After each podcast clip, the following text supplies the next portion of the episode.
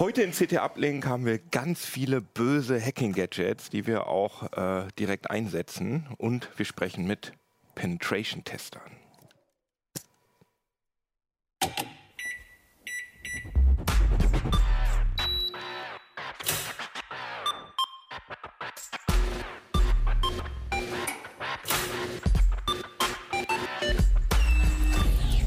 CT Uplink. Jo, herzlich willkommen hier bei CT Uplink. Wir haben heute, ich freue mich heute ganz besonders, weil wir, weil es eine der ganz wenigen Folgen ist, wo wir mal Leute von außen äh, eingeladen haben. Wir haben Hacker eingeladen oder genauer Pentester. Das hat auch nichts mit Kugelschreibern zu tun, ne? oder? Nein. Habt ihr den lustigen Witz schon mal gehört? Nee? Äh, geht eigentlich, bis jetzt noch nicht so häufig. ähm, sag doch mal ganz kurz, äh, wer ihr seid. Fangen wir mal bei dir an. Ja, hi, äh, mein Name ist David Wischniak. Ich bin Junior Cyber Security Consultant bei der, äh, bei der Cyphon GmbH und außerdem seit fünf Jahren externer Autor bei Heise. Ah ja, sehr schön. Und du? Ich bin Gerd Klostermeier und bin ebenfalls Pentester mit Fokus auf so hardware-nahe Themen für die SYS GmbH in Tübingen. Ah ja, okay. Und dich kennen wir natürlich schon. Du bist, ja, ja, du bist hier der hauseigene Hacker. äh, genau, ich koche Kaffee und ähm, ich ähm, bin für die Security-Themen bei CT und bei Heise Security zuständig. Ja, super. Und ähm, Du hast für CT ja so ein ähm, ja, Hacking-Gadgets, habt ihr das, glaube ich, genannt. Das ist jetzt schon das zweite Mal, dass ihr das gemacht habt. Und da hast du mit den beiden zusammengearbeitet, so ein bisschen? Genau, ja. Wir haben das, ähm, ich glaube, das erste Mal 2017 gemacht, dass wir ganz viele vermeintlich äh, harmlose Geräte bestellt haben, die dann aber doch ein ziemlich böses äh, Eigenleben haben, wenn man sie falsch einsetzt. Also Geräte, die ähm, IT-Angriffe sehr, sehr leicht machen. Ähm, zum Beispiel WLANs hacken oder irgendwelche Smartphones, ähm, solche Geschichten. Und ähm, da gibt es halt eine ganze Reihe von. Und äh, wir wollten mal gucken, was die so können, ähm, ob sie wirklich das halten, was sie versprechen. Das zeigt ihr ja auch gleich direkt hier in der Sendung. Da bin ich ja. schon ganz gespannt drauf. Und ähm, das haben wir jetzt halt nochmal wiederholt, weil so viele neue Geräte rausgekommen sind, äh, dass es sich nochmal angeboten hat, irgendwie auf Einkaufstour zu gehen und ganz viel Zeug zu bestellen und auszuprobieren. Okay. Ähm, aber könnt ihr noch mal ganz kurz sagen, weil nicht alle unsere Zuschauerinnen, Zuschauer äh, nicht mit, äh, sind wahrscheinlich nicht mit dem Wort Pentesting bekannt oder Penetration Testing. Könnt ihr mal ganz kurz umreißen, was das eigentlich mhm. bedeutet? Ähm, ja, kann ich gerne machen. Also ähm, ja, am einfachsten fällt es mir am Beispiel. Also der Pentest ist meistens dazu da, den Soll-Zustand vom Ist-Zustand vielleicht so ein bisschen zu vergleichen. Also du machst jetzt einen neuen Webshop auf, ähm, möchtest dein eigenes Produkt vertreiben und jetzt bist du dir aber halt vielleicht unsicher. Jetzt hast du da irgendjemand angeheuert, der dir deine Webseite programmiert und deinen Webshop. Aber jetzt möchtest du natürlich übers Ohr gezogen werden und ähm, dann kommen da irgendwelche Hacker daher und kaufen deine Produkte, irgendwie manipulieren die Preise oder können die ganze Kundendatenbank im schlimmsten Fall noch mhm. abziehen, Kreditkartendaten und ähnliches.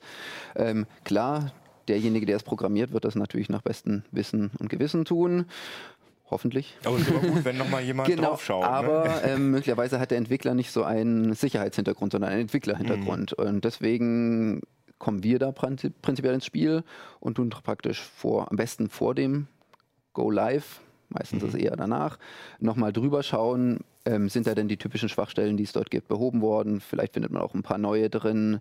Ähm, ist das eben einfach so abgesichert, dass eben hoffentlich keiner umsonst einkaufen geht oder die Kreditkartendaten aber, Aber Pentesting macht man ja wahrscheinlich nicht nur bei, bei äh, Website-Projekten, äh, sondern wahrscheinlich auch bei, sagen wir mal, IoT. Wenn ich jetzt also eine Firma bin und ich habe jetzt einen Wasserkocher mit Bluetooth entwickelt, dann ähm, würde ich ja wahrscheinlich, wäre es wahrscheinlich auch sinnvoll, dass ich euch, dass ich äh, eure Arbeitgeber vorher mal frage, so von wem könnt ihr euch das Ding mal angucken, ist das safe? Das wäre durchaus sinnvoll. Mhm. Machen viele Hersteller leider nicht. Viele kommen aus Fernost und äh, ja, kümmern sich nicht so sehr um die Sicherheit. Die produzieren das unter sehr günstigen Bedingungen, haben auch keine Mittel, das Ganze testen zu lassen. Mhm. Deswegen bekommen wir auch oft äh, nach Deutschland eingeliefert sehr unsichere IoT-Geräte, die dann ja Leute wie wir uns sehr gerne anschauen. ähm, genau, aber der Pentest äh, ist ja in erster Linie eine Dienstleistung für den Kunden, um sein System sicherer zu machen, indem man es sich anschaut wie ein Angreifer. Mhm. Aber gleichzeitig eben das nicht missbraucht Sondern und, und dem, eben dem Hersteller, genau. dem Kunden die ganzen äh, Daten gibt natürlich. Natürlich. Kauft ihr dann auch äh, tatsächlich, tatsächlich so Zero-Day-Exploits und solche Sachen ein oder wie funktioniert das? Oder benutzt ihr da jetzt erstmal nur so die Sachen, die irgendwelche Script-Kiddies theoretisch haben könnten oder geht ihr auch an die ganz heißen Also Sachen das ran? geht von bis, also einkaufen definitiv nicht. Mhm. Ähm, da gibt es genügend äh, shady Seiten oder irgendwie Thema Dark Web und Genau, irgendwelche Foren. Ähm, Vor allem teuer, ne? äh, Also ist teuer ja- auch, ja. genau, nee. Ähm, und außerdem wenig zielführend an der Stelle. Also wir wollen ja nicht irgendwie einen Exploit haben, den noch keiner kennt, um dann irgendwo reinzukommen, sondern ähm, wir sind die Guten. Also wir wollen das ja besser machen. Sprich, wenn wir auf einen Exploit stoßen, also würde ich jetzt in meiner täglichen Arbeit auf einen Exploit stoßen, den ich noch niemand gefunden habe, haben wir bei uns in der Firma sogar eine Responsible Disclosure Policy, sprich, wir werden das sogar veröffentlichen in Absprache mit dem Hersteller und ähnliches, damit Mhm. es einen Fix für gibt, damit die Welt hoffentlich morgen ein bisschen sicherer ist. Also Ah ja, ist okay. eigentlich äh, dort nicht so der böse Gedanke. Und deswegen sehe ich das zum Beispiel, du hast zu Beginn gesagt, Hacking-Gadgets. Ich Mhm. selber in meinem Arbeitsumfeld würde die gar nicht als böse Hacking-Gadgets bezeichnen, sondern das ist mein Werkzeugkoffer für meine tägliche Arbeit. Also da gibt es so einen gewissen Dual-Use. Ähm, ich muss damit nicht immer nur böse Dinge tun, sondern die helfen auch mir teilweise einfach als Werkzeug, um Sicherheitslücken aufzudecken, um dem Hersteller Bescheid geben zu können, damit der entspre- entsprechend klar. auch seine Lücken schließen Aber kann. ganz allgemein kann man sagen, dass ihr Werkzeuge benutzt, die offen verfügbar sind, sozusagen. Also jetzt nicht, okay. Und, ähm, also- und dann heißt das, was ihr macht, man, früher hat man äh, White Hat Hacker dazu gesagt. Genau, ne? Also kann, die- kann man auch guten- nach wie vor tun. Die Genau. guten Hacker. Der Begriff Pentesting, äh, also der ist mir persönlich als Außenstehender aus der, aus der Szene, sag ich mal, vielleicht vor zehn Jahren oder so das erste Mal untergekommen. Das, den gibt es noch nicht immer, den Begriff, oder? Das ist ein relativ. Noch nicht so geprägt. Also es gibt Leute, die machen das schon länger. Also unsere Firma gibt es schon seit 20 Jahren. Mhm. Gut, vor 20 Jahren waren das vielleicht so erste Webseiten, die man testen konnte und vielleicht noch ein bisschen WLAN. Mehr gab es dann noch nicht gefühlt. Vielleicht Unternehmensnetzwerke und sowas. Aber man geht da mit der Zeit mit. Also der Begriff wird immer größer und verändert sich. Also eben als die Smartphones großes Ding wurden, ähm, muss man natürlich auch mit der Zeit gehen und sich natürlich die Security von Mobile Apps anschauen. Und so geht das eben jetzt auch mit IoT-Themen äh, und allem, was dazu kommt. Industrie 4.0 als Auf Buzzword. Fall, ja. ähm, auf einmal wollen die ganzen Produktionsanlagen ans Internet oder sollen die ganzen Produktionsanlagen ans Internet, ob das eine gute Idee ist, nochmal was anderes. Aber klar, eben muss man eben untersuchen und deswegen wird das Feld immer größer und breiter, wie man sich das äh, praktisch ja, Ein anschauen Beruf kann. mit Zukunft sozusagen. Gerade auf jeden Fall noch. Man Kann es also- sich ja kaum erlauben, als Unternehmen keinen Pentester auf die Produkte loszulassen, weil Ja. wenn dann wirklich was passiert, dann ist ja natürlich der, der Kummer groß und ähm, natürlich will man im Vorfeld alles, äh, alles Mögliche tun, damit die Produkte sicher auf den Markt kommen. Klar, aber dass viele Hersteller es nicht machen, haben wir ja nun schon oft genug her, äh, äh, mitbekommen. Also gerade so bei solchen sicherheitsrelevanten Sachen wie Alarmanlagen, wo wirklich krasse äh, Sicherheitslücken drin gewesen sind, an die ich mich erinnere. Ja, interessant, sehr interessant. Äh, aber würde ich sagen, gehen wir mal gleich äh, vielleicht ans Eingemachte. Wir können ja direkt mal mit dem, oder wenn wir da, äh, eine Frage habe ich noch mal, glaube ich, wenn wir gerade darüber reden. Was, was, was war so die krasseste Lücke, die ihr, an die ihr euch erinnern könnt? Oder, oder, das- oder das krasseste Gadgets, äh, Gadget, was äh, die, die, ja, was die fürchterlichsten Dinge gemacht hat. Da kann ich etwas zu Ja, erzählen mal, vielleicht. Äh, ja. Also das, die krasseste Lücke, die ich bisher hatte, das war eine Lücke in WLAN-Routern eines äh, größeren DSL-Providers. Und da standen, ich meine, 1,3 Millionen WLAN-Router deutschlandweit für jeden Angreifer komplett offen. Jeder konnte sich damit verbinden. Die äh, Exploits sozusagen waren schon öffentlich. Und das Ganze zog sich über mehrere Monate, ich glaube sogar ein halbes Jahr. Und eine Oh, Firma wow. hatte unwissentlich äh, das größte kostenlose Hotspot-Netz Deutschlands. Ja, ich glaube, daran erinnere ich mich sogar noch. das, äh, ja. Und du, so äh, einer von euch? Ähm, ich könnte es gar nicht so genau auf jetzt irgendwie eine Lücke festmachen. Dafür gab es dann doch irgendwie über die Jahre schon verschiedene Geräte, wo man sich manchmal so ein bisschen an den Kopf langt. Das passiert natürlich manchmal. Facepalm. Genau, Ja. es ist nicht immer böse gemeint. Die Entwickler sind meistens sehr viel bessere Entwickler, wie ich das bin, Mhm. aber eben die haben halt nicht den Security-Background. Also man könnte schon sagen, in, in der Ausbildungsschiene geht da eher was schief. Ähm, Ja, und wenn das besser laufen würde, dann wäre ich überflüssig. Ähm, aber eben genau dementsprechend findet man das in vielen Dingen und ich habe das in, wir haben das in Gartensprenklern, Smarten, die dann irgendwie Smart Garden automatisch die Pflanzen bewässern, wo man dann auf einmal einfach alle Geräte jeglicher ähm, Käufer übernehmen kann, weil man dann praktisch die ganze Cloud-Infrastruktur gleich noch mit hochnimmt. Ähm, also sowas ist alles dort im Bereich des Möglichen. Ähm, fällt mir tatsächlich schwer, jetzt genau zu sagen, dass der es am schlechtesten oder am schlimmsten gemacht hat, sondern es gibt immer wieder mal so ein paar Dinge, die man, wo man denkt, das äh, ist schon sehr weit eskaliert. Manchmal geht es auch gar nicht so tief, denn man muss auch das in ein gewisses Verhältnis setzen. Verhältnis heißt meistens bei uns eine gewisse Zeit. Mhm. Ähm, du hast es vorhin angesprochen, ähm, es ist schön, wenn die Unternehmen es überhaupt machen dann hat man ein besseres Gefühl. Man kann natürlich nicht garantieren, dass die Sicherheit jetzt dadurch gegeben ist. Denn ja, ich bin auch ein Mensch und wenn, selbst wenn das drei Kollegen gleichzeitig machen, der vierte hätte ja. vielleicht noch was anderes gefunden und außerdem haben wir eine Woche Zeit. Der böse Hacker hat halt, nimmt sich drei Monate Zeit.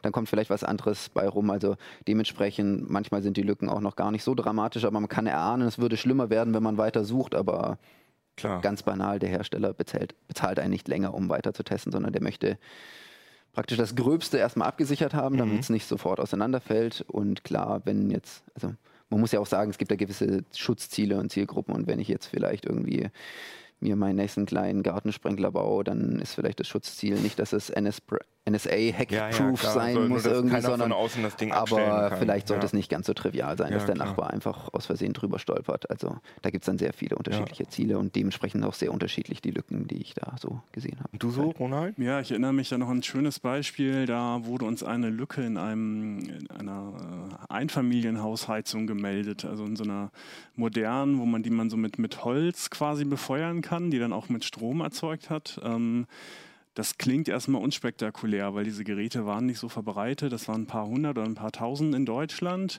Mhm. Ähm, ich habe dann aber ein bisschen weiter geforscht und äh, dann stellte sich raus, dass diese Steuerungen, die da in diesen Heizungen steckten, auch in Industrie, in großen Industrieanlagen zum Einsatz kommen. Und äh, als wir das rausgefunden hatten, da sind quasi alle Dämme gebrochen. Also da haben wir ähm, Produktionsanlagen gefunden, wir haben äh, oh Kraftwerke gefunden, Stadien, Schließanlagen in Stadien. Ähm, und die waren alle von außen erreichbar? Die waren alle von außen erreichbar und verwundbar. Also man konnte tatsächlich als äh, Admin da die Kontrolle übernehmen. Mhm. Und das wow. Skurrilste war so zum einen eine Kirche tatsächlich äh, mit Licht und Glockensteuerung.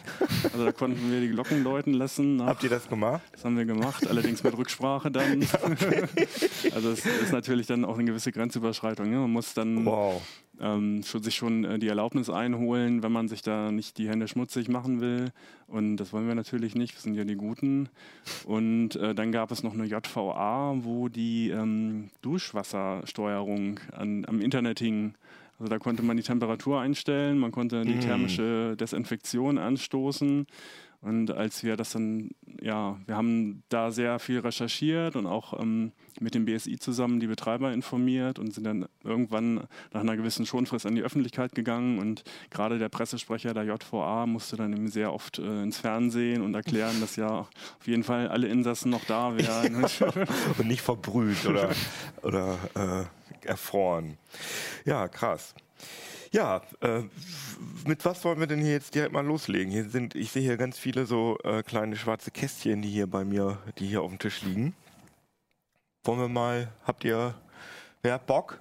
du hast ja schon die Alarmanlagen erwähnt, ja. die Lücken. Und das war genau David, der das bei uns äh, getestet hat. Ja. Ähm, vielleicht erzählt er mal ein bisschen, wie er da vorgegangen ist und was wir davon vielleicht sogar zeigen können. Gern.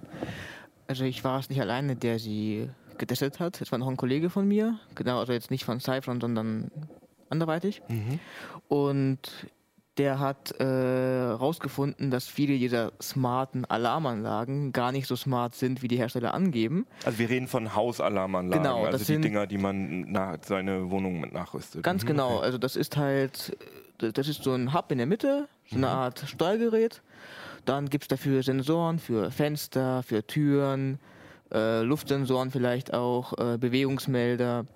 Mhm. Die Idee ist halt, dass wenn ein Einbrecher oder sonst wer in das Haus reinkommt, man aufs Smartphone eine Benachrichtigung kriegt und vielleicht auch die Kamera einschalten kann, eben sieht, was da vor sich geht. Mhm.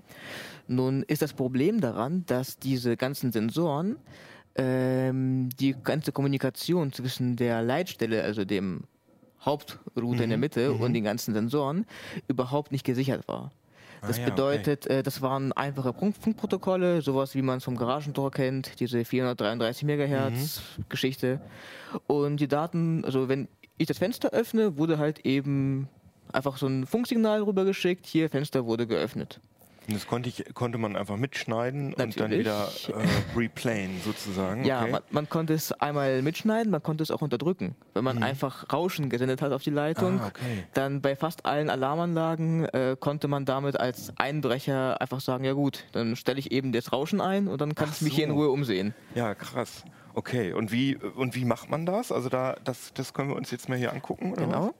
Äh, wir haben jetzt zwar keine Alarmanlage hier, die hatten wir. Ja, genau. Das kommt jetzt auch hier. Zeig Ah, doch ja. mal das Gerät, mit dem du Genau. was? Ah ja, arbeitest. genau. Äh, wir haben hier so eine Limest Am besten, R. genau, kann man das einmal abschließen vielleicht? Nö, du kannst es dran Ja, lassen. es passt schon. Ich kann es einmal okay. so. Wir haben hier so ein Limest R. Mhm. Das ist ein sogenanntes Software-Defined Radio.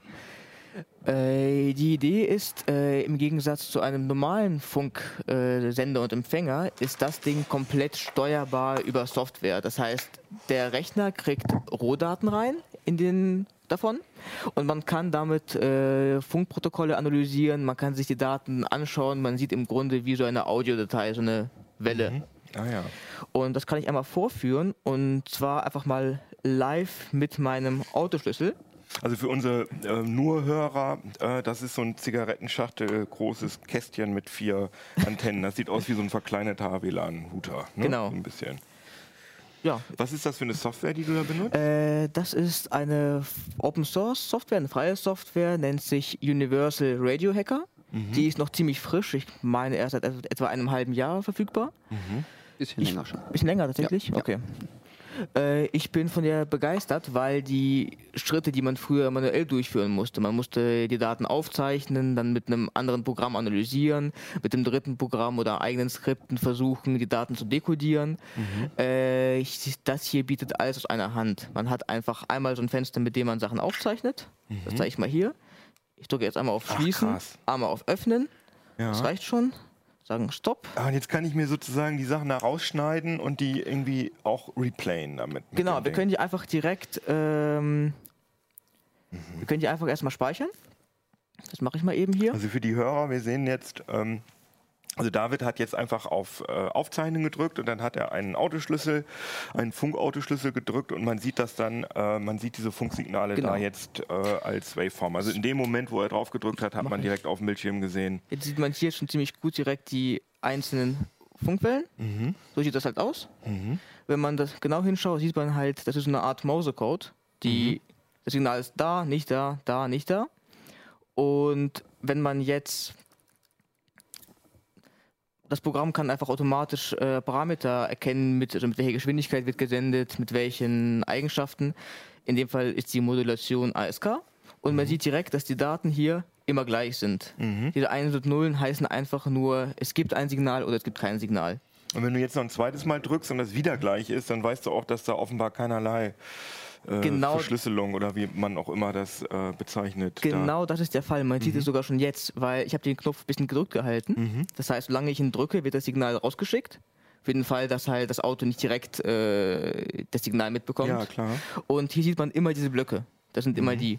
Immer mit der Pause dazwischen. Die sind immer gleich. Aber das ist hoffentlich ein altes Auto. Oder solche Autoschlüssel werden, werden die so noch Die werden immer noch so verkauft. Also in neueren Autos mit, äh, das ist eine nachgerüstete äh, Alarmanlage Mhm. und Zentralverriegelung. Ja. Die ist aber immer noch so im Verkauf. Und äh, der Hersteller wirbt auch gar nicht damit, dass hier sehr sicher wäre. Da sind halt aus Fernost importierte Anlagen mit, einem, mit einer Marke versehen und das war's. Und wie man hier sehen kann, das Signal ist immer gleich. Ich kann es mir jetzt mal anschauen. Jetzt dekodiere ich das mal eben. Es gibt da. Ich habe jetzt hier mir was vorbereitet, aber das zu dekodieren, das war einfach nur ein bisschen länger drauf gucken Mhm, und mhm, mal sehen, wie die Daten sich wiederholen. Jetzt sieht man hier schon, dass die Daten hier immer gleich sind. Mhm. Hier und die letzten paar Bits hier am Ende, wenn man es runterscrollt, ich habe am Ende nochmal einen anderen Knopf gedrückt. Und Ah dann ja. sieht man dort, dass die sich dann unterscheiden. Hier ist Mhm. einmal so, einmal hier. Und der Rest der Daten ist immer gleich. Ich kann noch ein bisschen reinzoomen, damit man das besser Aber sieht. jetzt mal nur, das ist jetzt kein äh, Standardschlüssel vom, vom aktuell gekauften Ähm, Auto, sondern das ist so eine, Nachrü na, das so ist eine Nachrüstlösung, aber der entspricht auch Schlüsseln von älteren Autos. Ah ja, okay. Das Aber jetzt die aktuellen Autos, da ist es Die nicht mehr so aktuellen einfach. machen das ein bisschen anders. Genau. Oder aktuelle machen es sogar nochmal wieder anders. Also es gibt eine Generation dazwischen, die es meistens dann schon besser gemacht hat, wo Mhm. man sogenannte Rolling Codes einsetzt.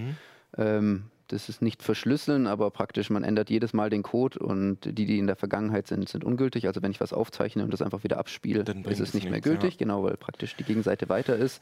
Aber man könnte ja Ähm, theoretisch noch per Software den Algorithmus knacken und dann sozusagen äh, Genau das, das, ist nach- teilweise ja. passiert, Ja, genau okay. vor ein, Ein, zwei Jahren. einmal ja. das, es geht sogar noch einfacher. Mhm.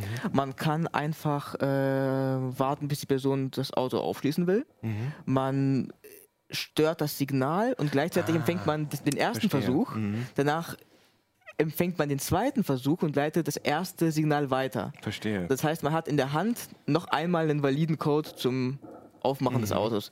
Das ist ein relativ typischer Angriff auf Rolling Code Systeme. ah ja, okay. Ähm, in diesem Fall ist es aber ganz einfach. Das Signal ist immer gleich. Das Mhm. heißt, ich muss mir da gar keinen, gar keinen Aufwand machen. Ich kann es einmal aufzeichnen und danach äh, ja, kann ich das Signal so oft wieder rausschicken, wie ich will. Und äh, das geht auch mit diesem, mit diesem Ding, Genau, mit das- diesem Leim-Ding. Was, was kostet jetzt dieses, dieser, ja, also Transceiver genau, wie man- dieses hier ist ein bisschen teurer. Das gibt es ab 300 Dollar. Es gibt aber davon auch so einen kleinen Bruder, der hat äh, zwei Antennen weniger, entsprechend, also der hat vier Kanäle, der kleine hat nur zwei Kanäle, kann aber trotzdem senden, senden und empfangen gleichzeitig. Äh, das heißt, man kann damit auch äh, beispielsweise eine eigene Funkzelle, also eigene Handyzelle, GSM, Ah, okay. aufspannen. Wow. Ähm, ist natürlich illegal in Deutschland, aus verschiedenen Gründen, aber das hält halt viele Angreifer nicht davon ab. Und, und äh, welche Frequenzen be beherrscht so ein Ding? Der, also genau der hier schafft von 1 Megahertz, nee, 100 Kilohertz waren es, glaube ich. Es waren 100 Kilohertz, wenn ich mich nicht irre. Also die, die Frequenzen Genau. sind vielleicht jetzt gar nicht so relevant, aber welche, welche Funktechniken lassen sich Ähm, damit sozusagen empfangen Es, und da gibt es replayen? erstmal keine Grenzen. Alles, was Funk ist, in dem Frequenzbereich hier bis 3,8 äh, Gigahertz. Der das kleinere kann bis 3,5 Gigahertz, von 10 Megahertz aufwärts. Alles, was halt äh, nicht viel zu schnell ist, aber an sich gibt es erstmal keine Grenzen. Und äh, damit lässt sich dann ja alles aufzeichnen, analysieren.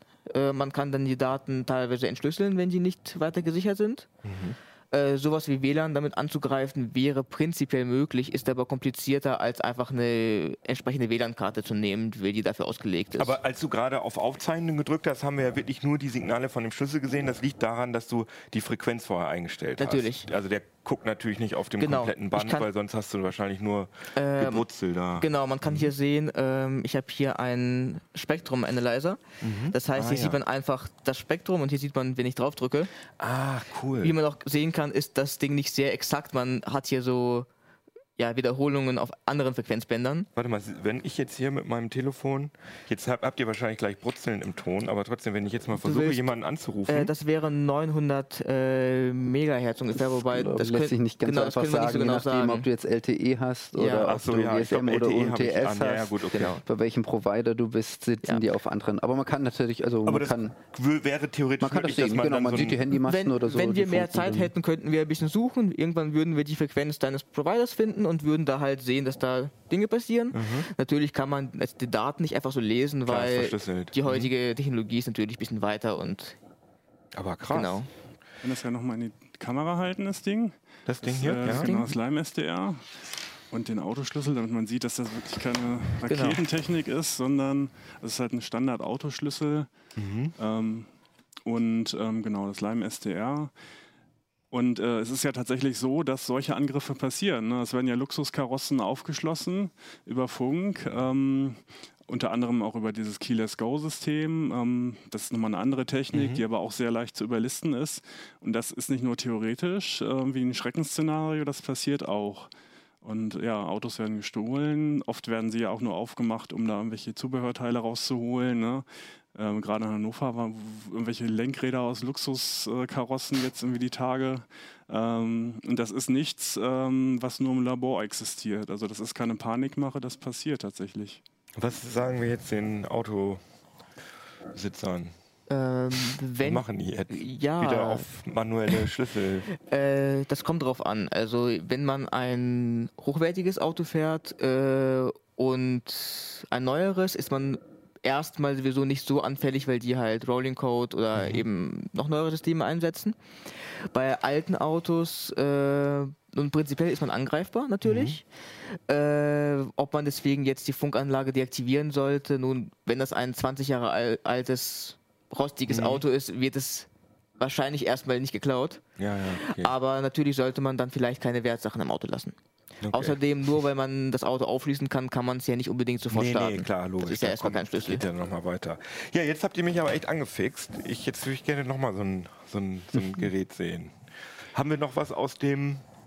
Können, Im Bereich, ja. Also Funk? ich Ja. wollte gerade sagen, genau, also im Funkbereich haben wir noch mehr, vielleicht eben auch das ein oder andere spezifischere.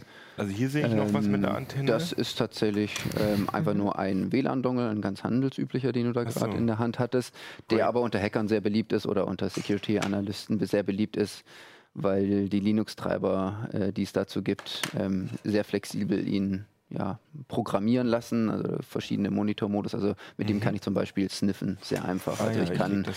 kann deinen WLAN-Paketen zuhören und wenn du jetzt in einem ungeschützten WLAN, also am Flughafen offenes WLAN Mhm. und du bist so leichtsinnig noch auf eine Webseite zu surfen, die kein HTTPS, HTTPS hat hat, oder mhm. so, dann sehe ich sofort in der Luft die Daten damit rumschwirren und kann das ganz einfach machen. Theoretisch geht das eben auch mit so einem Software-Defined Radio, Mhm. aber den WLAN-Standard in Software zu implementieren, ist dann meistens doch so anstrengend, dass ich lieber den Dongle nehme, wenn der Ah ja, die okay. nötigen Funktionen hat für mich. Und so gibt es dann zweckmäßig für das ein oder andere immer ein Gerät. Ich glaube, das gab es auch Also schon dieser, mal. dieser Dongle, ich meine, man könnte Mhm. ja auch einfach den, äh, den eingebauten äh, WLAN-Chip im Notebook. Teilweise, Ja. das ist so ein bisschen die Antwort, kommt drauf an. Und die zwar um nicht die alle. Mhm. Chips genau unterstützen die gleichen Funktionen und gleichen Modi, damit man dort gleich weit kommt. Ja. Ähm, das ist nochmal so ein anderes äh, kleines Gerät, auch einfach nur ein Dongle, der ist jetzt für Bluetooth-Hacking da. Mhm. Ähm, hatte auch eben seine Möglichkeiten, damit rumzuspielen, auch ein Open Source und Open Hardware Projekt, Ubertooth. Ähm, wenn man eben statt in dem WLAN-Bereich in der Bluetooth-Ebene unterwegs ist und dort irgendwelche Angriffe machen kann. Und so was kann man da mit. Bluetooth könnte man, mir fallen jetzt natürlich irgendwie Kopfhörer ein oder Mhm. ähm, was, was kann man da für Schindluder mittreiben? Auch wieder so ein bisschen kommt drauf an. Also es gibt, es gibt halt recht viel. Also Bluetooth ist vor allen Dingen nicht Bluetooth. Dann gibt es schon erstmal die ganz großen Unterschiede wie Bluetooth Classic und Bluetooth Low Energy. Beide funktionieren komplett unterschiedlich, obwohl sie bei dem Bluetooth-Standard drin sind. Also wirklich sogar bis runter zur physikalisch in der Luft funken die anders. Ähm, also sind die ein bisschen schwer vergleichbar. Ähm, ein ganz klassischer Angriff, der zum Beispiel bei Bluetooth Low Energy funktioniert, wäre, wenn du eine Funktastatur hast mit Bluetooth Low Energy ja, Technik. Mhm. und die meistens werben die immer noch so Bluetooth 4.0. Interessant ist, bei eben Bluetooth 4.0 wurde die Low Energy Technik mit eingeführt in den Standard Mhm. und die hatte schon im Standard eine Schwachstelle drin, Mhm. die erst mit 4.2 sozusagen behoben wurde. Interessanterweise wusste man von der Schwachstelle, also sie ist direkt im Standard steht drin, dass das Ach wohl nicht so sicher ist. Ah, ja. ähm, äh, tatsächlich aber beim initialen Pairing, also wenn ich das erste Mal das verbinde, irgendwie, man kennt es beim Handy, diesen Code abgeben Mhm. muss, bei der Tastatur muss ich den prinzipiell eintippen. Ähm, wenn dort ein Angreifer dabei ist, kann er allein durch passives Mitlauschen genau mit so einem Gerät äh, die Verbindung aufknacken Ah, und den. Schlüssel ableiten Verstehe. und kann anschließend die Pakete reinschauen. Weiß, Ah ja, welche okay. Tasten du drückst, wenn du morgens dein Passwort eingibst. Was haben wir Also- noch für Funk? Achso, hier sind noch ganz viele andere Antennen. Das hier ist ein WLAN-Booster.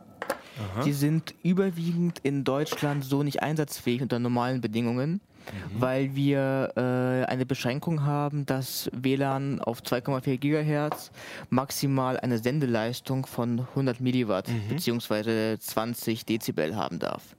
Nun hat so ein WLAN-Booster dann am Ende am Ausgang vielleicht 2000 Milliwatt plus noch die äh, Antennenverstärkung dazu und die legal einzusetzen ist entsprechend nur dann möglich, wenn man die Dinger nutzt, um ein langes Kabel, also die Zuleitung zur Antenne, damit ausgleichen möchte. Dann wäre der Einsatz legal, dann kann man, kommt man am Ende auch, auf etwa 100 Milliwatt und dann ist es auch schon wieder okay. Ah ja, okay. Äh, allgemein bei der WLAN-Technik, das ist auch eine WLAN-Karte, in dem Fall eine ähnliche wie die kleine weiße hier. Mhm. Arte, da kann ich mich noch dran erinnern, als diese, diese WEP-Hacks Hacks Genau. damals aktuell war, da haben alle immer Aterus. Genau, äh, äh, Chipsätze. Ne? Ja. Der, der ganze Trick daran ist einfach, dass äh, jeder in einem WLAN-Netzwerk kriegt alle WLAN-Pakete, selbst wenn man nicht in diesem Netzwerk angemeldet ist. Nur das ist halt wie die Post, alles was nicht für einen selber adressiert, also für einen gedacht ist, wird halt verworfen oder eben einem nicht zugestellt. Bei WLAN wird es zugestellt, aber die WLAN-Karten verwerfen es. ja, klar. Und der Trick an diesen speziellen Linux-Treibern ist, dass die das eben abschalten. Das heißt, die nehmen alle Pakete an und wenn die unverschlüsselt sind, kann man die auch machen und reinschauen. Wenn sie verschlüsselt sind, ähm, bei WEP gab es damals eben Schwachstellen. Man konnte über einige Tricks an den Schlüssel gelangen des Netzwerks und bei WPA ist das teilweise auch noch möglich bei schwachen Passwörtern. Mhm. Okay, krass. Ja, super. Dann haben wir die Funksachen. Haben wir die dann jetzt? Och, ich hätte Oder- tatsächlich noch was hier im Koffer dabei, wenn wir gerade dabei sind. Ja. Äh, zum Beispiel, jetzt ist hier schon langsam sehr voll geworden Ja, mit den Dongeln. Ähm, die Markierung drauf. Wissen die eigentlich. Ähm, genau. Also es, wie wir gerade gemerkt haben, gibt es so für jeden Angriff so ein bisschen das richtige Werkzeug. Also wir reden jetzt gerade von dem hier, das ist ein Crazy Radio. Ähm, nennt sie das gar nicht, weil Mhm. So ein Hörer verrückter Ein Angreifer USB-Port mit einer kleinen Platine, wo eine Stabantenne dran ist. Genau, also es ist tatsächlich nicht mehr. Äh, Tatsächlich ist es auch wirklich nicht mehr äh, gemacht, ist das eigentlich für einen, einen kleinen Quadrocopter zum Fliegen, so, so, so eine kleine Mini-Drohne und das ist so ein, ein Bodendongel, den man einstecken kann, um damit dann zu funken und sich die ja, Daten aus der Luft übertragen lassen zu können.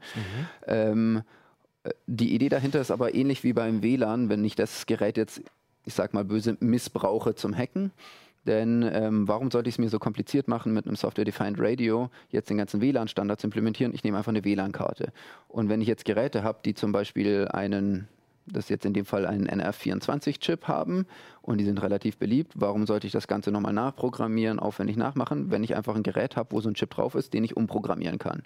Und genau da kommt es ins Spiel, weil das hier ist einfach ein NRF24-Chip drauf. Prinzipiell ist das einfach nur ein Breakout-Board für den. Ähm, den ich frei mit einer Software programmieren kann und besonders beliebt ist der eben auch noch bei äh, Hackern oder eben bei Bastlern, also weil er einen Verstärker noch drin hat. Und, und was könnte man damit äh, knacken? Drohnen zum Beispiel. Also so Man könnte zum Beispiel die Quadrocopter. Drohne ähm, übernehmen, aber dieser Chip ist wie gesagt sehr beliebt. Der Hersteller selber sagt zum Beispiel in Tastaturen, Mäusen, Presentern, Barcode-Scannern bis hin Spielzeug listet er auf und ich glaube sogar Medical, ähm, Medical-Geräte waren Herzschrittmacher irgendwie übernehmen, sowas super. Herzschrittmacher weiß ich noch nicht, äh, aber was eins habe ich hier mal mitgebracht, damit man das vielleicht ein bisschen besser versteht. Das ist hier so einmal, ich glaube so mit einer der klassischen äh, Geräte, die der ein oder andere Vortragende kennt. Das ist einfach so ein Presenter mit Laserpointer und ähnliches und ich kann dann hier über die Tasten einfach nächste Folie, vorige Folie oder sowas machen, kann dann schön frei reden. Ähm, die stecken sich alle natürlich sehr gern ein, ähm, damit sie das machen können. Äh, da drin ist einfach so ein kleiner Dongle drin, ähm, mit dem man dann, äh, den man an seinen Rechner anschließt, um seinen PowerPoint zu bedienen. Äh, interessant ist eben zum Beispiel bei dem, haben wir herausgefunden, dass dort eben genauso ein NR24-Chip drin ist. Also könnte man sich mal die Kommunikation anschauen und genau das haben wir gemacht, haben das ein oder andere festgestellt. Das allererste, was wir festgestellt haben, war, dass es nicht Replay geschützt war.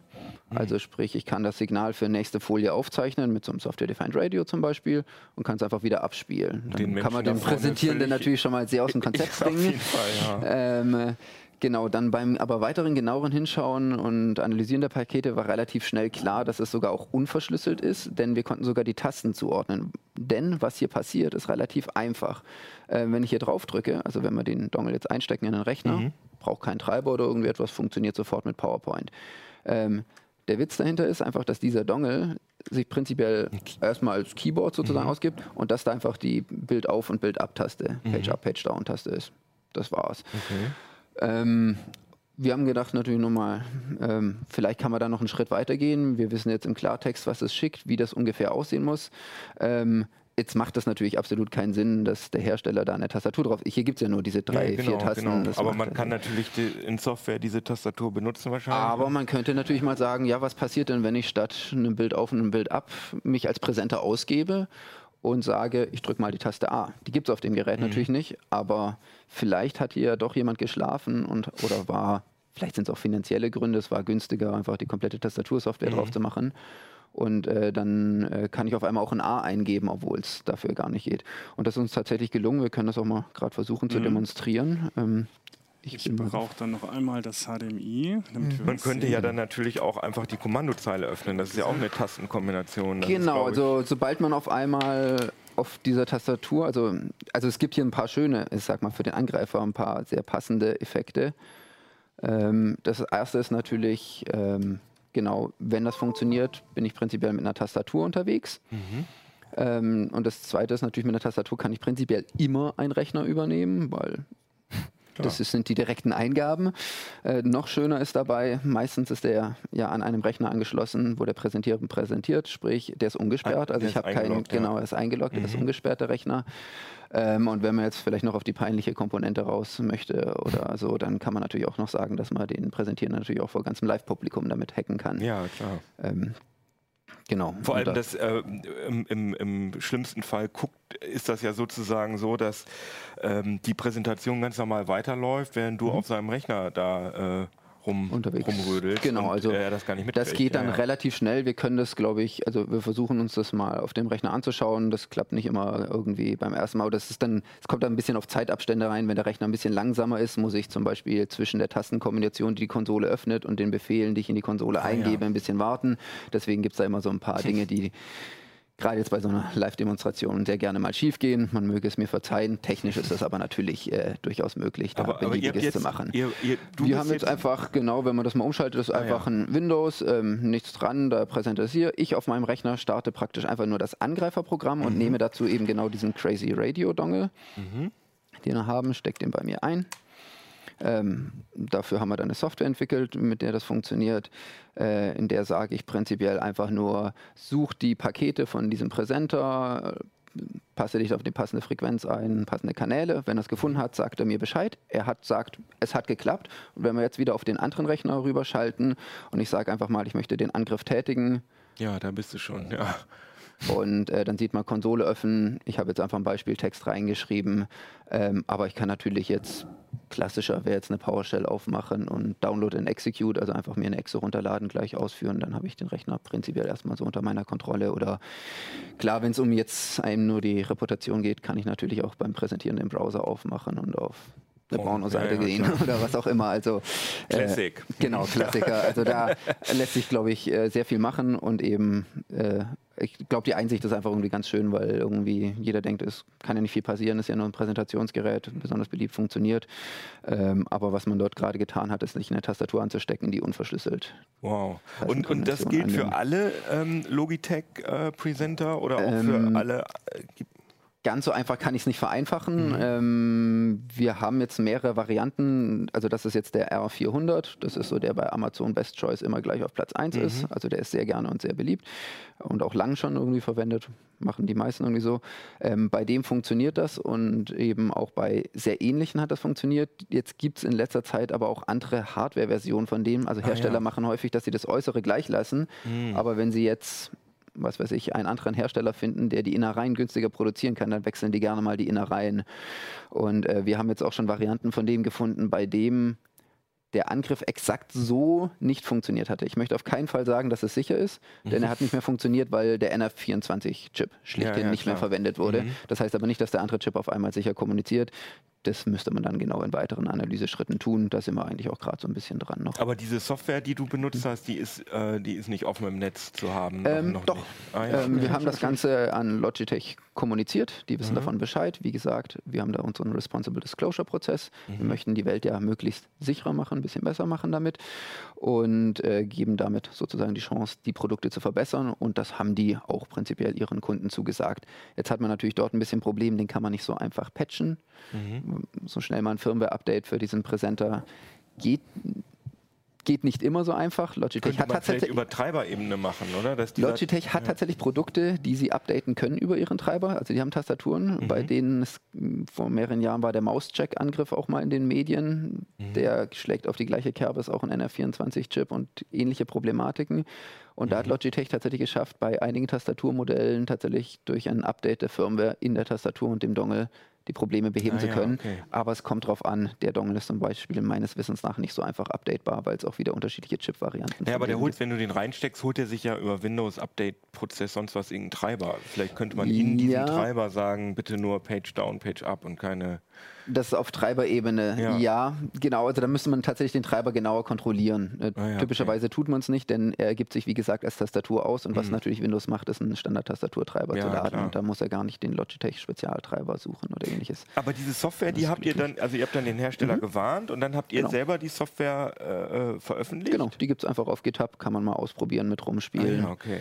Und so warum macht ihr das? Also ist das, gehört das auch zum äh, Prozess dazu, dass wenn ihr was rausfindet und selber eine Software entwickelt, dass ihr die dann veröffentlicht? Genau, also das hat mehrere Gründe. Einmal kann man dann mit den Herstellern nochmal ein bisschen unter Druck setzen, Mhm. in der Hoffnung, dass es besser wird. Der eine oder andere Hersteller, wo wir solche oder ähnliche Probleme gefunden haben, hat da auch schon was gemacht. Mhm. Dann in neueren Re- Versionen oder so wurde dann nachgebessert und es funktioniert besser oder wird verschlüsselt und sonstige Sachen, die dann noch gemacht werden, um es ein bisschen sicherer zu machen. Und natürlich, äh, der andere Grund ist ganz banal, ein bisschen Öffentlichkeitsarbeit. Ah ja, also klar. ich lebe jeden Tag eigentlich nonstop von Produkten, die Leute völlig umsonst rausgeben. Ob das jetzt das freie Metasploit Framework ist ohne die Pro-Version, ob das jetzt der Nmap Port Scanner Mhm. ist, ob also mein Linux, alles da dran ist frei, also meine ganzen Werkzeugkoffer sind frei und ich lebe den ganzen Tag von Tools, die andere Pentester geschrieben haben, Leute, die Schwachstellen gefunden haben, das gemacht haben.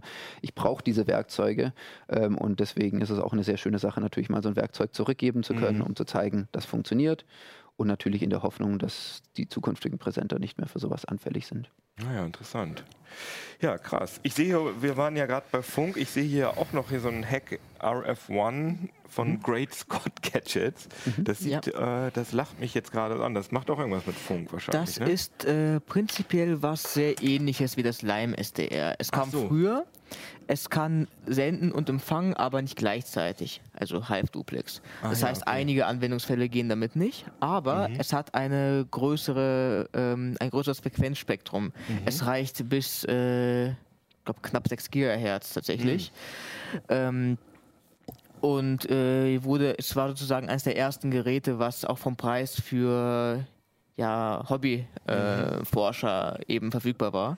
Erst später kamen dann noch andere günstige Geräte auf den Markt. Ja, Ähm, interessant. Hat ja, sogar ein CE-Kennzeichen. Genau. Wir haben das vor eineinhalb Jahren vorgestellt, das erste Mal. Ähm, der Angriff mit dem ähm, Schlüssel wäre damit auch möglich gewesen. Äh, Auch mit der gleichen Software, also das unterstützt Genau, das Ding die auch. Software Mhm. unterstützt äh, eine ganze Reihe von äh, Software-Defined Radios. Das bedeutet, äh, also alle, die halt die entsprechende Kontrolle zulassen. Und ähm, ja, prinzipiell äh, sind die jetzt für Forscher erstmal nicht so unterschiedlich. Wenn man damit ein bisschen mehr machen will, dann ist so ein Lime SDR einfach etwas leistungsfähiger. Ah ja, okay. Ähm, du hast auch noch was mitgebracht, Ronald, Ja, glaube ich. ja. Ne? Also ich bin ja schon seit Wochen unterwegs, um die ganzen Sachen zusammenzutragen und überall einzukaufen. Zum Teil kommen sie ja raus dem Ausland. Ähm, und ähm, es sind immer wieder Sachen dabei, die ich so auch nicht für möglich gehalten hätte. Manche sind irgendwie scheinbar banal und dann doch ziemlich gefährlich. Manche sind erstaunlich günstig. Ähm, oder manche sind besonders destruktiv und ich habe jetzt mal so drei kleine Sachen rausgesucht, die ich ziemlich überraschend fand. Also das erste ist wirklich vermeintlich banal, das ist so ein winziger, gucken, ob wir das X noch finden, ein winziger USB-Dongle. Ähm, Der sieht aus wie so ein billiger Bluetooth, äh, ja, wie so ein Bluetooth-Ding, was man, wo man, was man für eine Maus oder so, für eine Bluetooth-Maus verwendet, ne? Ja, es ist tatsächlich billig, also es kostet 10 Euro, kann man bei Amazon kaufen und es macht nichts anderes als minimale Mausbewegungen äh, zu simulieren. Also man steckt es an und äh, die Maus bewegt sich in so geringem Maße, dass man das gar nicht sieht. Fragt man sich natürlich erstmal, was Dadurch fährt der Rechner nicht, äh, fährt sich nicht runter, dass man ein Passwort eingeben Ja, muss. genau. wahrscheinlich, ne? Also das ja. ist, ähm, wenn man das Ding irgendwo installiert, ähm, wenn jemand sich gerade einen Kaffee holt zum Beispiel oder auch vorher, morgens, bevor jemand da ist, dann bleibt der Rechner einfach an, wenn der vom Rechner sich entfernt und den nicht sperrt. Ach krass. Äh, und da kann man dann, dann irgendwie komfortabel dann darauf zugreifen, eben zum Beispiel im Rahmen eines Pentests. Äh, oder auch äh, so Ermittlungsbehörden nutzen sowas. Ne? Die versuchen dann natürlich, äh, Täter auf frischer Tat zu ertappen vor dem Rechner. Äh, oft sind da ja auch die Laufwerke verschlüsselt und sobald der Rechner ausgeht, äh, wird es sehr, sehr aufwendig bis unmöglich, an diese Daten ranzukommen. Die stecken dann sowas in den Rechner, damit der halt weiterläuft und sich nicht Mies. ausschaltet. Dagegen, ja? Gibt an der Stelle auch noch eine tolle weitere Geschichte. Die sind auch tatsächlich unter noch einer ganz anderen Benutzergruppe sehr beliebt, diese Dinge. Also wenn man bei Amazon schaut und in Bewertung schaut, sind das meistens nicht Hacker, Pentester oder irgendwie Behörden, die den kaufen, sondern sind ganz normale Büroanwender. Ähm, die kaufen diesen so einen Mausjiggler sehr gerne mal, weil die Unternehmensrichtlinie schreibt vor, dass man ihren Skype for Business online sein muss, ähm, dort erreichbar sein muss, auf abwesend oder äh, darf man sich nicht Ja. stellen. Und wenn man jetzt sagt, man macht Homeoffice und macht sich einen faulen Tag zu Hause, müsste man ja die ganze Zeit die Maus bewegen, damit man immer in dem Anwesenheitsstatus bleibt. Und das ist kein Scherz. Äh, die meisten Bewertungen sagen, genau dafür kaufen sich die Leute dieses Ach, Gerät. witzig, ja, okay. Also nicht nur für Hacker, sondern auch da wieder ein Dual-Use, ähm, um nicht aufzufallen, Ja, wenn man gerade mal wieder die. Beine hochlegt. Und dagegen tun kann man ja wahrscheinlich nichts, weil äh, Ist Einfach eine Maus, ja. ist einfach eine Maus. Ne? Ja. Da müsste man halt einfach alle äh, USB-Buchsen abkleben. Ja, so. oder man, äh, was sinnvoller ist, das einfach den Rechner zu sperren. Also wenn man sich davon Manuell. schützen will, genau, einfach unter Windows ist es ja Windows-Taste plus L, das geht ja Mhm. ruckzuck in Fleisch und Blut über. Stimmt. Ähm, ist auch in Firmen unter, in vielen Unternehmen vorgeschrieben. Ähm, Mhm. das sollte man soll, sollte man tun. Man sollte sich nicht auf diesen Timer verlassen, dass der schon alles absichern wird, wenn man den Rechner verlässt. Verstehe, verstehe. Da hast du jetzt eine sch- wunderschöne Armbanduhr mitgebracht. Die Ja. sieht besser aus als viele. Wir hatten neulich eine Sendung gemacht über Smartwatches. Die sieht sehr fast so, äh, wie heißt das, äh, Steampunk-mäßig aus. Ne? Ich weiß nicht, ob sie jetzt richtig rum ist. Zeig die mal kurz von der Seite. Die, also die ist ja richtig offen hier, ne? Also richtig einfach so offene Platinen mit so einem Schwarz-Weiß-Display drauf. Genau, das ist im Prinzip eine Smartwatch. Ähm, die ist frei programmierbar. Da ist so ein ESP drin. Das ist so ein Mikrocontroller mit, äh, mit WLAN. Ähm, da ist aber eine sehr besondere Firmware drauf. Diese Firmware ähm, scannt nach WLAN-Netzen und kann diese Netze einfach so wegpusten. Das sind sogenannte De-Authentication-Pakete, die da verschickt werden. Das sind ähm, Datenpakete, mit denen äh, die Clients erfahren, dass sie sich vom Router trennen sollen. Also wenn der Router zum Beispiel einen Neustart macht oder so oder den Kanal wechselt, dann sagt er halt hier, trennt euch mal alle von mir, weil jetzt passiert irgendwas. Und ähm, die sind aber nicht geschützt. Also die sind halt offen wie eine Postkarte und diese Uhr verschickt eben im Namen des Routers diese äh, Die-Off-Pakete und ähm, die meisten Clients reagieren darauf, weil ähm, die wenigsten davor geschützt sind. Also kannst du dann, ähm, also du musst dann das WLAN auswählen wahrscheinlich, was du de-authentifizieren, de au, du, ihr, wisst- ihr wisst, was ich meine, wollt. Ähm, wollen wir das mal ausprobieren? Oder, ist das oder Ich ist das denke, äh, ja, ja, können wir machen. Also wird ein bisschen äh, für Verwunderung sorgen möglicherweise in der näheren Umgebung, Ach so, wenn meinst das du? WLAN plötzlich weg ist. Ähm, Ach So so. selektiv oder man kann also man so, kann das Netz ja. aussuchen, aber es sind natürlich Das sehr, sehr viele Leute da. Ja, genau. Und wenn dann andere Ja. betroffen sind, ist ein bisschen schwer. Also sagen so, wir mal ja, so, mit so verstehe. einer hier, so einer Alpha-Karte wieder, um da wieder vielleicht den ja, Kreis zu schließen. Mit der kann man jetzt auch mit Linux-Software wieder sehr gezielt sagen, genau deiner MAC-Adresse, genau von diesem Ach Access so, Point. okay, und das geht mit der trennen. Uhr nicht, Und da die ist mehr so amokmäßig. Das Ah, geht mit der Uhr prinzipiell auch. Ist halt alles Software, Programmiersache. Mhm. Ähm, die Uhr macht prinzipiell das gleiche. Da ist äh, ein WLAN-Chip drin, den man eben auch etwas freier programmieren kann als normale WLAN-Hardware. Mhm. Und dann sagt man ihm eben, schick an alle Clients von diesem Netzwerk, an alle Adressen diese Pakete, diese De-Authentification-Pakete raus. Und da sie im äh, in aktuellen WLAN-Standards, also WPA und WPA2, nicht verschlüsselt werden. Die sind, also diese Management-Frames heißen, die sind komplett offen.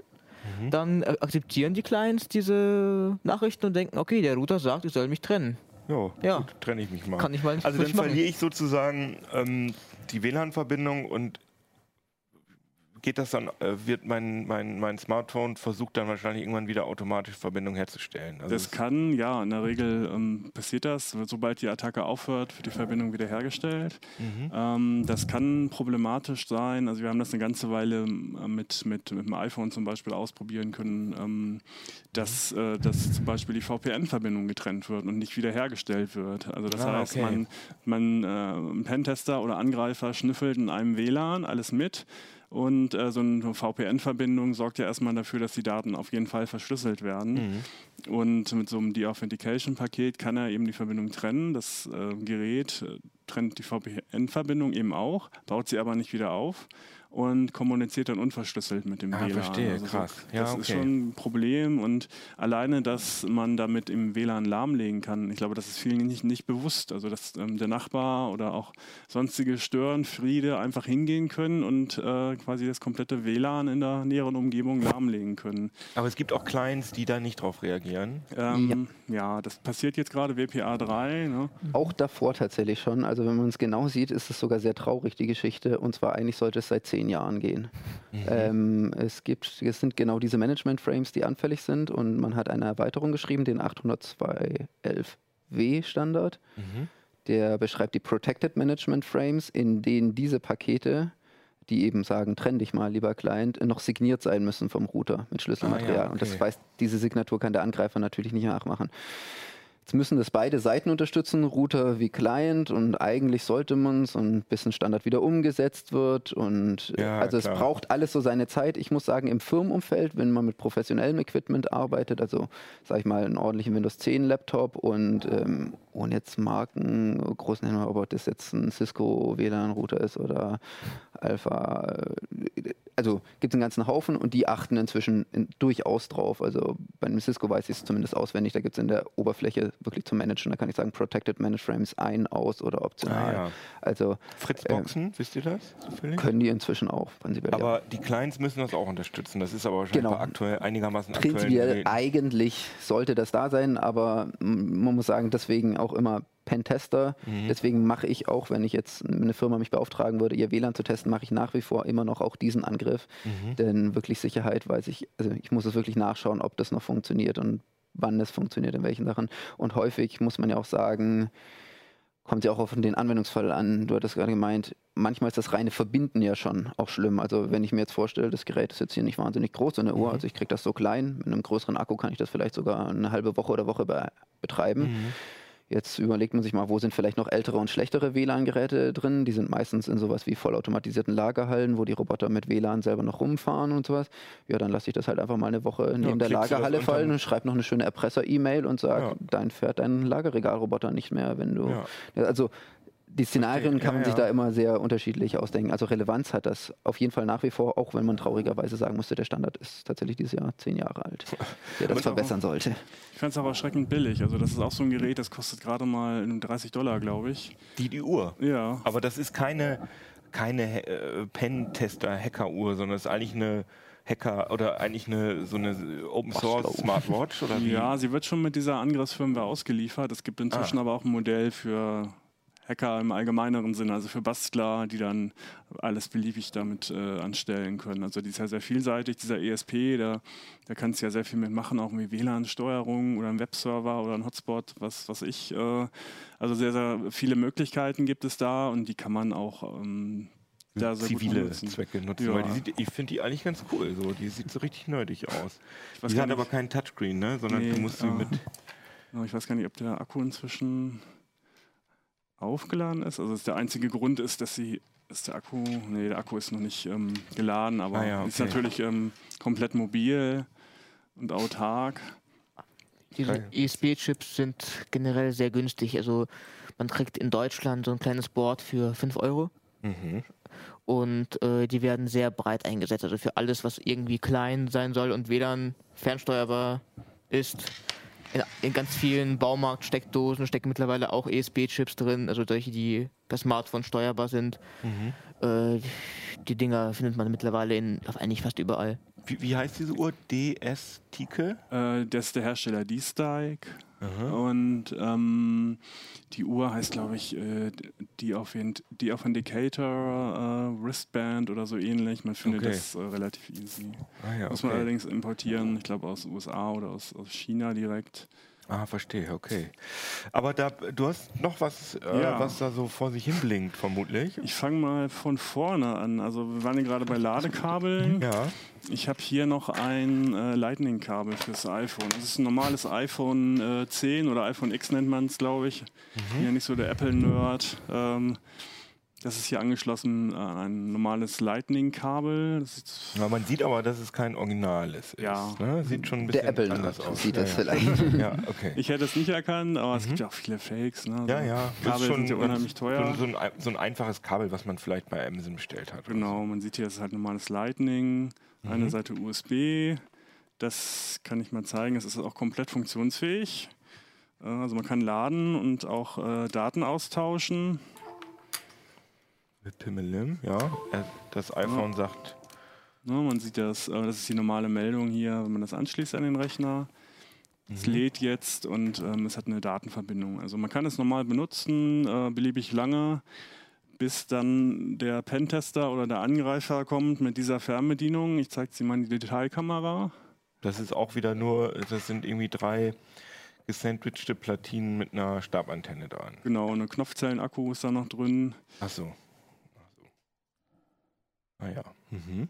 Und hat die auch so ein schönes Muster hinten drauf. Ja, die haben sich da richtig Mühe gegeben. Detailkamera. Ach so, genau. Wundervoll, wundervoll. ja. Und ähm, ja, wenn man da jetzt äh, hingeht, ich, ja, Akku hat es auch noch. Genau, es ist jetzt ganz normal per USB mit diesem Rechner verbunden, den wir eben halt auch schon mal gezeigt haben. Ähm, vielleicht gehen wir da jetzt mal drauf. Ähm, ja, wenn ich jetzt auf diese Fernbedienung drücke, man hört es schon, ähm, meldet sich das Gerät als USB-Tastatur an und tippt ganz schnell was ein, ohne dass ich irgendwas mache. Und ähm, in dem Fall, genau, kommt dann irgendwann die, auf, wenn man jetzt auf den Rechner geht, sieht man es, der Hinweis, dass man irgendwie gehackt wurde. Also in dem Moment, äh, wo ich diese Fernbedienung betätige, kann ich eben beliebige Tastaturbefehle ausführen. Ähnlich wie mit dem Presenter, den wir vorhin gezeigt haben, wo da ähm, der, der Mi- Empfänger missbraucht wurde. Also in dem Fall ist dieser Empfänger halt in diesem USB-Kabel versteckt und ähm, ja, funktioniert auch auf wirklich lange Entfernungen, weite Entfernungen. Ich glaube so 50 Meter mit dieser Spezialfernbedienung. Es geht auch mit dem Smartphone, man muss da nur eine App runterladen und ähm, kann dann auch ohne diese Fernbedienung äh, diese Aktion auslösen. Man kann sowohl die Tastatur als auch die Maus steuern, also könnte auch den Mauszeiger sich bewegen lassen. Also sind so Makros, die man da vorher drauf flasht oder Genau, man was? Mhm. kann das über die Arduino IDE programmieren ähm, und da beliebige Kommandos. Also alles, was mit Tastatur und Maus geht, kann ich da eben skripten, äh, Tastatureingaben, Sachen anklicken und ähm, ja, wenn man das eben ausführt, zum Beispiel auch wenn sich der Kollege gerade den Kaffee holt, Mhm. hat man äh, die volle Kontrolle über den Rechner und kann innerhalb kürzester Zeit, äh, also die PowerShell ist in dem Kontext halt auch sehr beliebt. Ja, klar. Ähm, die kann ja sehr viel, die kann Sachen runterladen, die kann Sachen ausführen, die hat weitreichende Rechte auf dem Rechner. Ähm, also Verstehe schon. Aber das geht, das geht das in beide Richtungen? Also ich meine, man könnte ja theoretisch auch eine Tastatur, also eine Tastatur könnte man ja auch ans Handy anschließen, zumindest bei Android-Geräten. Geht das auch oder geht das nur auf Rechnerseite? das geht auch. Also man muss dann natürlich diese Seite äh, mit, dem, mit dem Stecker, mit dem USB-Stecker über dieses USB-Host oder... Mhm. ah ja, so meinst du. ähm, Okay, genau, aber es geht jetzt nicht in dieser in dem Fall Konfiguration. nicht. Nee. Und dieses Kabel gibt es aber auch für äh, mit, mit, weiß ich nicht, USB-C oder Ja. Micro-USB oder so. Das So, ist, du hast genau. jetzt nur ein Lightning gerade. ja. Das hat eigentlich gar nichts damit zu tun, was da angeschlossen ist. Wahrscheinlich kann man auch einfach das iPhone abmachen und das würde dann Ja. genauso funktionieren. Das ist nur der, der Stecker, ne? Genau, Okay, man kann verstehe. im Prinzip auch das Kabel abschneiden. Also die ganze Magie steckt eben in diesem kleinen Mhm. USB-Stecker. Und ähm, das ist einfach nur Tarnung im Prinzip. Ne? Das ist halt, hat halt eine Funktion, man kann es jeden Tag benutzen, man lässt es am Rechner Ja, angeschlossen. genau, da gibt es viel, ja, verstehe. Krass. Und äh, es funktioniert vor allen Dingen äh, betriebssystemunabhängig. Also Mhm. man muss natürlich das Skript anpassen, weil die Tastaturbefehle bei jedem Betriebssystem anders sind. Aber ich kann damit ein Windows genauso wie ein Linux oder auch ein Mac angreifen, wenn ich eben weiß, äh, mit wem ich es zu tun habe. Und das ist auch verboten? Wahrscheinlich ja. Äh, nicht zwangsläufig. Also es ist eben auch ein Pentester-Werkzeug. Man kann auch wunderbar Sachen automatisieren. Also wenn ich jetzt Admin bin, Ah ja. äh, kann ich damit, weiß ich nicht, irgendwie Software-Updates starten oder Sachen nachinstallieren. Ja, aber das könnte ich ja bei diesem Kabel auch sagen, bei diesem ähm, Kabel mit dem GSM, mit einer, mit einer Ja. SIM-Karte drin. Weil da eben, ich glaube, das Telemediengesetz, Das Mikrofon macht's kaputt. genau, das ist ähm, eben in einem ver verbotenen Sender. Ah. Das hattet ihr gar nicht gesagt, dass da auch noch ein Mikrofon drin ist. Doch, man kann es Ah, ja, anrufen, genau, man kann es anrufen und den Raum abhören. Ah, okay. du- Dann Das ist wirklich einfach eine versteckte Wanze tatsächlich. Okay, das ist krass, okay. Ja, ich kann hier nochmal, also man kann hier äh, mit dieser Fernbedienung zwei sogenannte Payloads eben auslösen. Das eine haben wir gerade gesehen. Ich kann Mhm. Gehen wir noch nochmal mal auf den Desktop, genau. Drück mal den. Genau, es dauert ein paar Sekunden. Genau, jetzt geht's los. Ich kann es auch ein bisschen anschaulicher präsentieren. Ah. Ey, Rick Roll hier nicht den meinen Uplink hier, ist ja schrecklich. ja. ja, sehr schön. Das sind natürlich jetzt harmlose Sachen, aber ähm, Finde ich nicht so harmlos, dieses schreckliche Lied hören zu müssen. Ja, krass. Also, äh, wie teuer ist das Ding, dieses das Kabel? Kabel? kostet 100 Dollar, die Fernbedienung kostet nochmal 60, ähm, die braucht man aber nicht. Äh, man kann sich eine kostenlose App halt runterladen Mhm. und das Kabel dann eben aus geringerer Distanz, so 10 Meter sind das ungefähr, auch ähm, mit dem Handy auslösen. Das Bluetooth oder irgendwie so Genau, Bluetooth Low Energy. Und, also das Ding ist dann sozusagen so ein geboostetes Bluetooth. Genau, das funktioniert dann eben auch, auch ein paar Räume weiter. Mhm. Ähm, genau, und solange schläft dieses Kabel halt ganz normal an dem Rechner und wartet auf seinen Einsatz. Und das fand ich schon ziemlich perfide, muss ich sagen. Weil Mhm, auf jeden das- Fall. Und im Gerätemanager sehe ich aber wahrscheinlich, dass da irgendwie so, ein, äh, so eine Bluetooth-Tastatur, die da nicht hingehört. Nee, erstmal nicht. Ähm, du kannst das per, mit, per Skript äh, steuern, wann sie sich als Tastatur meldet oder Maus. Ah, und erst wenn der Angriff stattfindet, man hat, ich habe den Ton extra Ah, ja, angelassen, man deswegen hört dann, hat dass das Geräusch kommt. Ja, klar. Erst dann ähm, meldet es sich als Tastatur und legt dann los. Ja, krass. Ja, das war sehr interessant. Haben wir noch äh, was vergessen? Also wir können da wahrscheinlich stundenlang erzählen. Ne? Der ganze Tisch Komm, liegt einen ja voll. noch. Einen noch. Einen kannst du noch. Ähm, interessant vielleicht noch von, das liegt gerade hinter dir, das da genau, wenn Was? wir da noch Ah, den ja. Bogen fertig schlagen wollen, weil ich Mhm. glaube, dann haben wir fast alles vom Tisch durch, was funkt, zumindest alles, was sich größer unterscheidet. Ähm, das 10. SDR zeigen lohnt sich wahrscheinlich auch nicht oder das zweit, äh, 20. WLAN-Hacking-Gerät. ähm, ich finde das hier tatsächlich noch ganz interessant. Ähm, wurde auch schon mal vorgestellt, äh, ist tatsächlich immer noch ein Klassiker. Also die Bauform gibt es jetzt in allen Varianten. Das ist ganz einfach ein Proxmark, Proxmark 3. Ähm, und ist so ein bisschen das Schweizer Taschenmesser für, für RFID, NFC-Hacking. Mhm. Erfreut sich dort großer Beliebtheit, wird immer wieder weiterentwickelt, irgendwie in Hardware-Versionen und in Software-Versionen. Und wenn man jetzt irgendetwas gefühlt mit NFC, RFID hacken will, dann würde ich tatsächlich genau zu diesem Gerät greifen. Aber so die ganzen Bezahlsachen, äh, die sind ja relativ. Kommt Ordentlich jetzt auch wieder drauf an. Also ich kann eben so aus dem Nähkästchen erzählen, dass ich schon bei nü- genügend Kunden vor Ort war und umsonst in der Kantine essen Ja, ja, ich meine, die, klar, diese, und diese. Also internen Kantinensysteme, aber jetzt äh, Google Pay, also diese NFC-Payment-Sachen. Genau, um die Kreditkarte geht. Mhm. Sicher würde ich sie nicht per, per se nennen. Also sagen wir mal, sie sind als akzeptiertes Risiko. Mhm. Zum Beispiel kann ich mit meinem Handy und einer ganz normalen App hingehen und tatsächlich meine Kreditkartennummer aus meiner Kreditkarte Mhm, ich weiß, mit ja, ja. Da könnte man schon jetzt sagen, aus Security-Sicht ist es schon gelaufen, weil die Kreditkartennummer und das Gültigkeitsdatum reicht, glaube ich, derzeit meines Wissens noch Ja, bei Amazon das zu bestellen. Gültigkeitsdatum wird, glaube ich, nicht. Und der Name, mit doch, ich meine Achso, aber, aber, aber auf jeden Fall nicht diese CVC-Nummer. Die nicht, aber meines Wissens nach zum Beispiel gerade die größten Shops wie Amazon fragen die. Mhm. gar nicht. Ähm, oder es gibt auch schon vor zehn Jahren hat unser Kollege gefühlt schon mal was dazu geschrieben, weil wenn ich die nur dreimal ausprobieren kann, dann melde ich mich halt an über 30 Shops an. Mhm. Ähm, da die überall gleich ist, wo ich bei allen Shops die CVC-Nummern oder ich irgendwann habe ich sie halt gefunden. Ah, also ja, ja, drei. Versuchen. Also die ist keine wirkliche Sicherheitsmaßnahme. Mhm. Von dem her könnte man sagen, okay, das ist doch nicht sicher. Wenn es jetzt darum geht, ich äh, tue jetzt im Vorbeigehen in deiner Tasche irgendwie schnell mal deine ganze Kreditkarte auslesen mit allem drum und dran, dann muss ich das verneinen. Nein, die Mhm. Technik dahinter ist derzeit die moderne. Also es gibt Kartentechniken, die durchaus derzeit als sicher gelten. Aber eben die Frage ist immer, wo, wann man sie einsortiert und unter welchen Aspekten. In der Kreditkartenindustrie sind das halt akzeptierte Risiken, dass mal so eine Kreditkartennummer abhanden kommt. Ich als Privatperson hätte es eigentlich ungern, dass meine Kreditkartennummer abhanden kommt. Ähm, und eben, das ist ja wirklich nicht auf Kreditkarten beschränkt. Also da geht es wirklich um Zutrittsdinge, um Klar.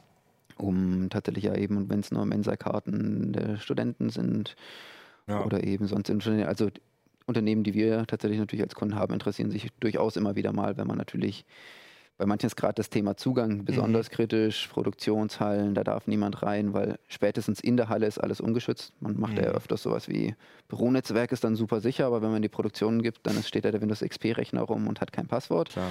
weil man einfach definiert, ha, da kommt einfach niemand rein, weil wenn man da drin ist, dann ist es unsicher, aber unsere Sicherheit besteht darin, dass keiner reinkommt.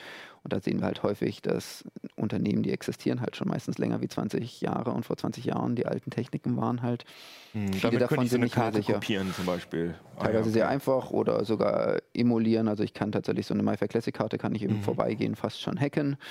Ähm, der Angriff ist komplett implementiert. Also das Einteiler, das Gerät macht für mich alles, knackt die Schlüssel daraus, liest alles aus. Mhm. Und wenn ich wollte, kann ich es auch noch gleich simulieren, sprich das Gerät gibt sie als Karte aus Ah, und ich ja. kann es vor das Lesegerät halten und Verstehe, verstehe. bin dann drin. Und dann eine Frage, achso, wir haben hier nochmal so ein Ding, das, das hat so schöne bunte Stecker.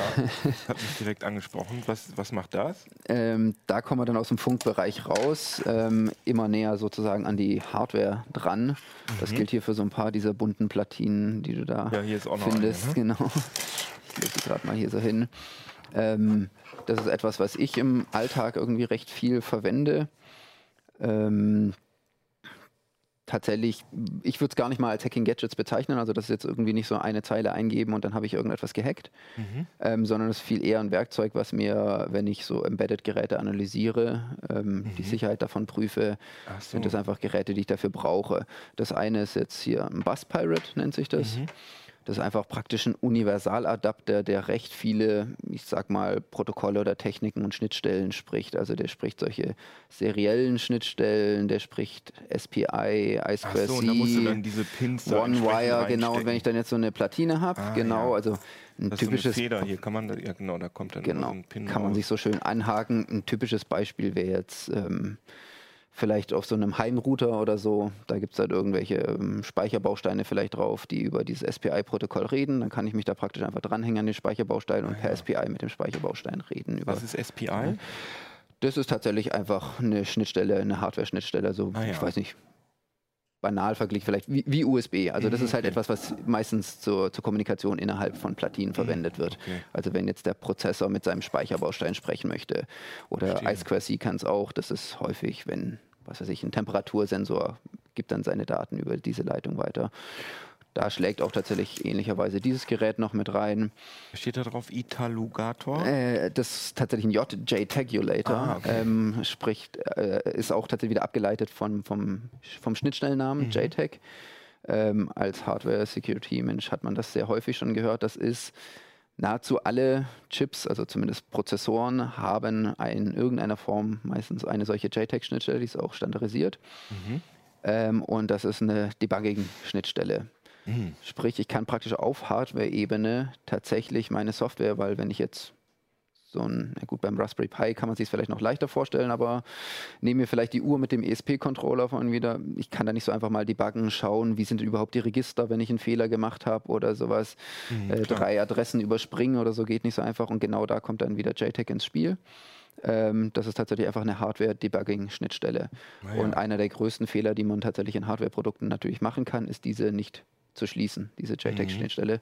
Sprich, wenn ich dann nämlich so ein Gerät nachher im Feld habe, wenn es ein WLAN-Router zum Beispiel ist und ich habe da irgendwo einfach die JTAG-Pins drauf, ich muss noch wissen, wie sie belegt sind. Da hilft mir wieder dieses Gerät sehr schön weiter, dieser JTagulator, weil der brute force die Belegung, der probiert es einfach aus und ab wann er sinnvolle Daten zurückkriegt, so müssen sie wohl belegt sein. Man muss da meistens so um die fünf Anschlüsse finden. Der probiert einfach alles durch und findet dann die fünf Anschlüsse für einen. Und anschließend kann man damit dann ähm, ja, ich sag mal, böse Dinge tun. Also man kann halt den Prozessor frei steuern und damit sehr viel machen. Kollege von mir ist vielleicht ein anschauliches Beispiel. Der hat per JTAG ein, ein so ein kleines IoT-Gerät praktisch ähm, äh, am, am Bootvorgang gehindert, hat aber gemerkt, im Bootloader, das kann man sich vorstellen wie das BIOS, also so das ist die erste Basis, mhm. die man. Und wenn man dort reinkommt, kann man meistens gleich das ganze System irgendwie kompromittieren. Er ist nicht reingekommen, es hat nach einem Passwort verlangt. Mhm. Ähm, er hat sich mit dem JTagulator die PIN-Belegung oder aus dem Datenblatt rausgesucht, äh, hat sich angeschlossen mit JTAG und hat einfach beim Bootvorgang den ganzen Vorgang angehalten. Denn ich bin jetzt praktisch wie in so einem Programm im Debugger, die Softwareentwickler wissen, wovon ich spreche, die drücken einfach mal anhalten, wo auch immer das gerade steht. Ich möchte jetzt Schritt für Schritt durchgehen, die Instruktionen im mhm. Prozessor. Und der hat halt einfach angehalten, praktisch an der Passwortabfrage, hat sich das alles genau angeglichen, Adressaufsatz verglichen und hat dann halt einfach dem Prozessor gesagt, jetzt kommt die Frage, ist das Passwort korrekt? Und dann hat er gesagt, hm, ich möchte es gar nicht erst fragen, spring einfach gleich weiter, weil dann ist das Passwort korrekt. Ja, genau das kann ich ja, über diese ja, Schnittstelle verstehe, machen. Verstehe. Dann ist das Passwort. Hat er keins angegeben, ist sofort drin und kann das Gerät anschließend übernehmen. Also da hilft einem sowas zum Beispiel. Das weiter. sind aber dann natürlich so fortgeschrittenen Geräte. Ne? Die anderen Sachen sind noch ein bisschen einfacher. Die sind nicht so Click and Play, genau. ähm, aber eben genau, sie helfen aber ähm, im Alltag. Also sie sind für mich immer wieder fast unersetzliche Werkzeuge. Da gehört cool. auch eben so ein bisschen das noch dazu vielleicht. Ähm, wir haben jetzt schon die Stunde längst so. über, überschritten. Strapazieren wir die Zu Zuhörer, also, Zuschauer. Äh, das ist wahrscheinlich so ein EPROM. Genau, das ist so ein kleiner Programmierer. Also wenn ich mir jetzt eben ich sag mal, ich komme in das Internet of Things Gerät nicht rein, mhm. dann kann ich mir tatsächlich den Speicherbaustein meistens auslöten, dort einspannen, finde da drauf vielleicht dieses kleine Linux drauf, irgendwo ist die ETC Passwd oder die ETC Shadow, da ist, steht das Passwort drin, ich kann es mir einfach rausholen, ist gehasht gut, vielleicht kann ich es knacken, vielleicht auch nicht. Wenn ich es nicht knacken kann, spiele ich einfach mein eigenes Passwort rein Cool. Tu es wieder zurückprogrammieren, einlöten und dann habe ich einen Rootzugang zum Gerät. Also, also wir fragen nicht in Zukunft, wir fragen euch in Zukunft, wenn wir, wenn, wenn CT auch mal IoT-Geräte macht. Oder ihr könnt euch mal Heise Online angucken, wie sicher das so ist. Um Unseren Webshop. Ja. Um aber ganz kurz zurückzukommen zu Pentestern. Ja. Äh, wie halt äh, du schon sagtest, das meiste davon ist eben nur Werkzeug. Das heißt, mhm. so ein Pentest ist nicht einfach, man nimmt nein, das Werkzeug und steckt es irgendwo ein. Ja, ja. Es ist eben deutlich, äh, sagen wir mal, kreativer. Um, ist ja auch die ganze Idee von Hacken eigentlich, ne? der kreative Umgang mit Technik. Das heißt, es kann durchaus vorkommen, dass man zwar sowas hiervon benutzt, aber es vorher erstmal komplett umprogrammieren muss, damit es eben für den Anwendungsfall passt, den man da eben hat. Klar, logisch. Sonst äh, wäre das ja alles sehr einfach. Klar. Ja, wenn ihr da mehr drüber wissen wollt, dann kauft äh, unser Heft. Ne? Da ist deine große äh, Hacking-Gadgets-Geschichte drin. Ja. Stehen natürlich nicht alle eure Geheimnisse drin, aber äh, trotzdem sehr interessant und äh, abonniert Heise Plus und abonniert uns auf YouTube und wo noch, wo noch, weiß ich nicht.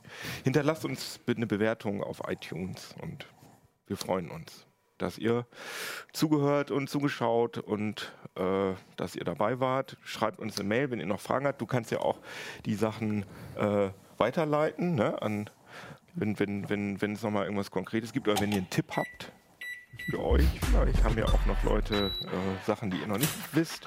Wir freuen uns über Mails an uplink.ct.de. Ja, und danke fürs Zuschauen und Zuhören. CD Uplink. Tschüss. Tschüss.